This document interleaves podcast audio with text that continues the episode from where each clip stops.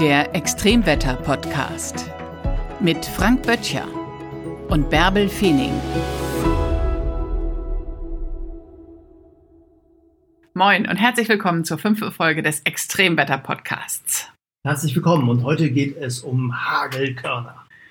Hagelkörner muss man eigentlich erstmal unterscheiden, was ist eigentlich Hagel und was ist Graupel? Ja, das ist eine sehr gute Frage.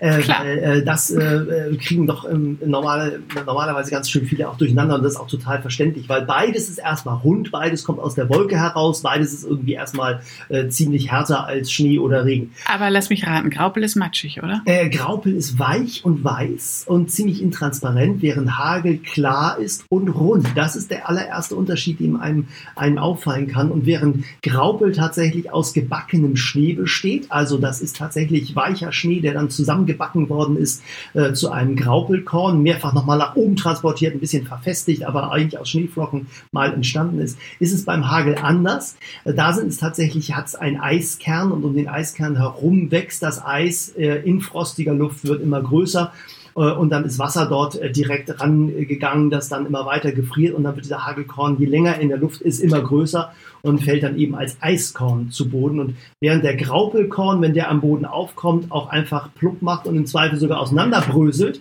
ist es beim Hagelkorn eher so, dass der aufprallt und nochmal hochspringt. Also Ich muss mal einmal kurz so dazwischen gehen. Frank hat ja wirklich Ahnung von Hagelkörnern und Graupelkörnern. Nur er redet immer von der Korn. Wir haben es gerade besprochen, es ist das Hagelkorn. ist. Er kriegt das es aber also nicht rein. wir- Wir bleiben jetzt einfach dabei. Frank sagt, der Hagelkorn. das Hagelkorn bleiben. Das macht, also wenn das alle so sagen, dann würde ich mich dem jetzt ja auch nicht ausschließen. Also, was hat es jetzt mit diesem großen Hagelkorn auf sich, Frank?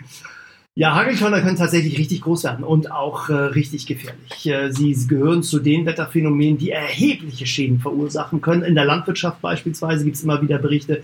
Äh, man sieht das ja auch manchmal im Fernsehen, wenn also ein Hagelgewitter, ein Unwetter über ein landwirtschaftliches Feld hinwegzieht, wie dann die Blätter zerschossen werden, zerlöchert werden.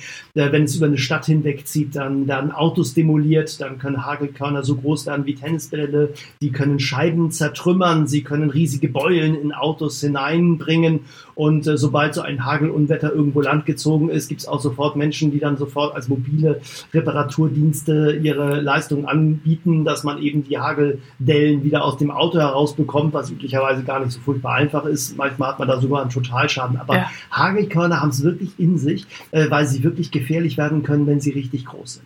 Wann werden sie denn so groß? Was für Bedingungen müssen da sein?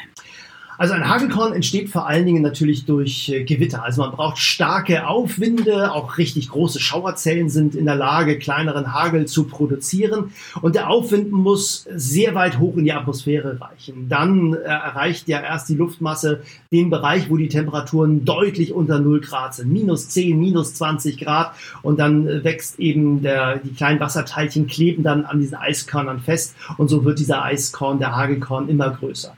Und tatsächlich ist es ja so, der Hagelkorn muss so lange in der Luft schweben, äh, bis er dann zu Boden fällt. Irgendwann ist er zu schwer für den Aufwind. Und wenn der Aufwind nicht so stark ist, dann sind die Hagelkörner kleiner. Ist der Aufwind aber extrem stark und groß, dann kann so ein Hagelkorn lange in diesem Aufwind immer wieder mal runterfallen, wieder hochgetragen werden. Wie so ein Fahrstuhl geht es dann immer so auf und ab und auf und ab und dabei wird der Hagelkorn immer größer.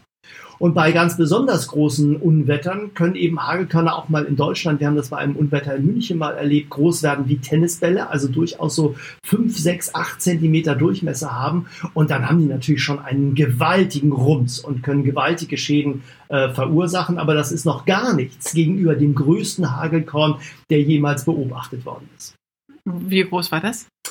Der hatte tatsächlich einen Durchmesser von über 20 Zentimetern. 20, 20 Zentimeter? Zentimeter.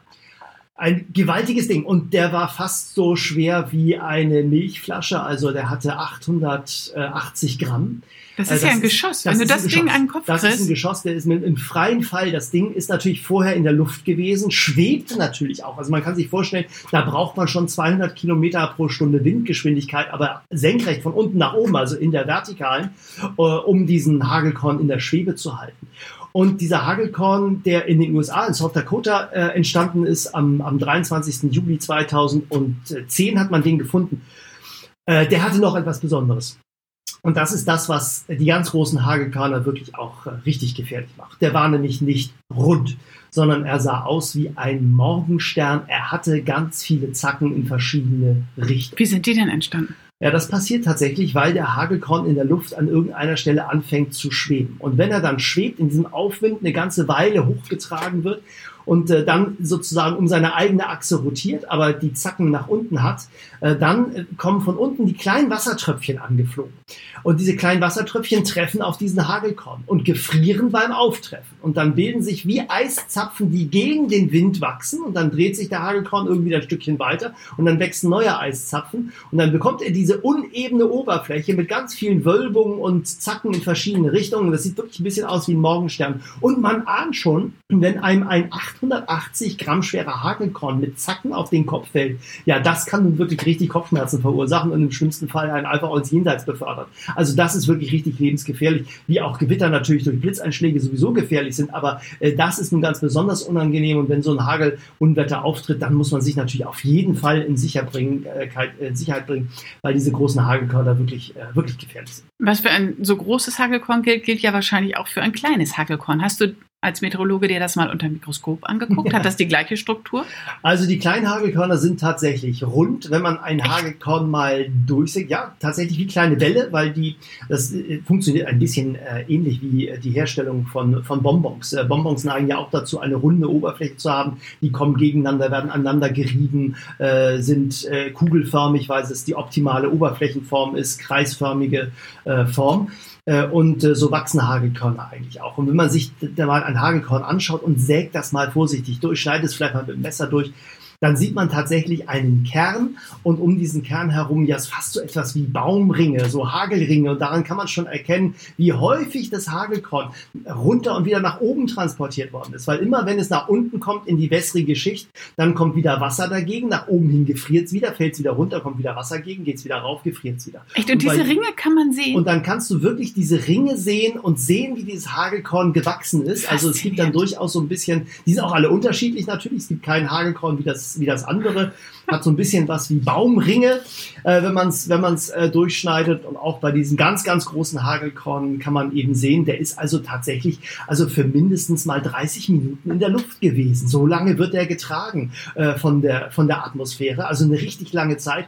Und irgendwann spuckt dann die Wolke dieses Hagelkorn aus äh, und das Hagelkorn, mit das natürlich am Anfang jetzt immer für mich, äh, fällt dann eben direkt aus der Wolke raus und verursacht dann im Zweifel eben diese großen Schäden oder furchtbare Kopfschmerzen. Na, das ist doch alles über das Hagelkorn, was wir wissen wollten. Ja, und man sollte, wie gesagt, immer vorsichtig sein, wenn man so einem Hagel begegnet. Und solche schweren Gewitter, die Hagel verursachen, die haben doch ein Wetterphänomen. Das gucken wir uns vielleicht beim nächsten Mal einmal in diesem Podcast genauer an, nämlich Blitze. Und die haben es auch wirklich in sich und sind auch richtig gefährlich. Und es gibt sogar Menschen, die von ihnen getroffen worden sind und überlebt haben. Und wie das passiert ist, das gibt es im nächsten Podcast. Bis dahin. Tschüss.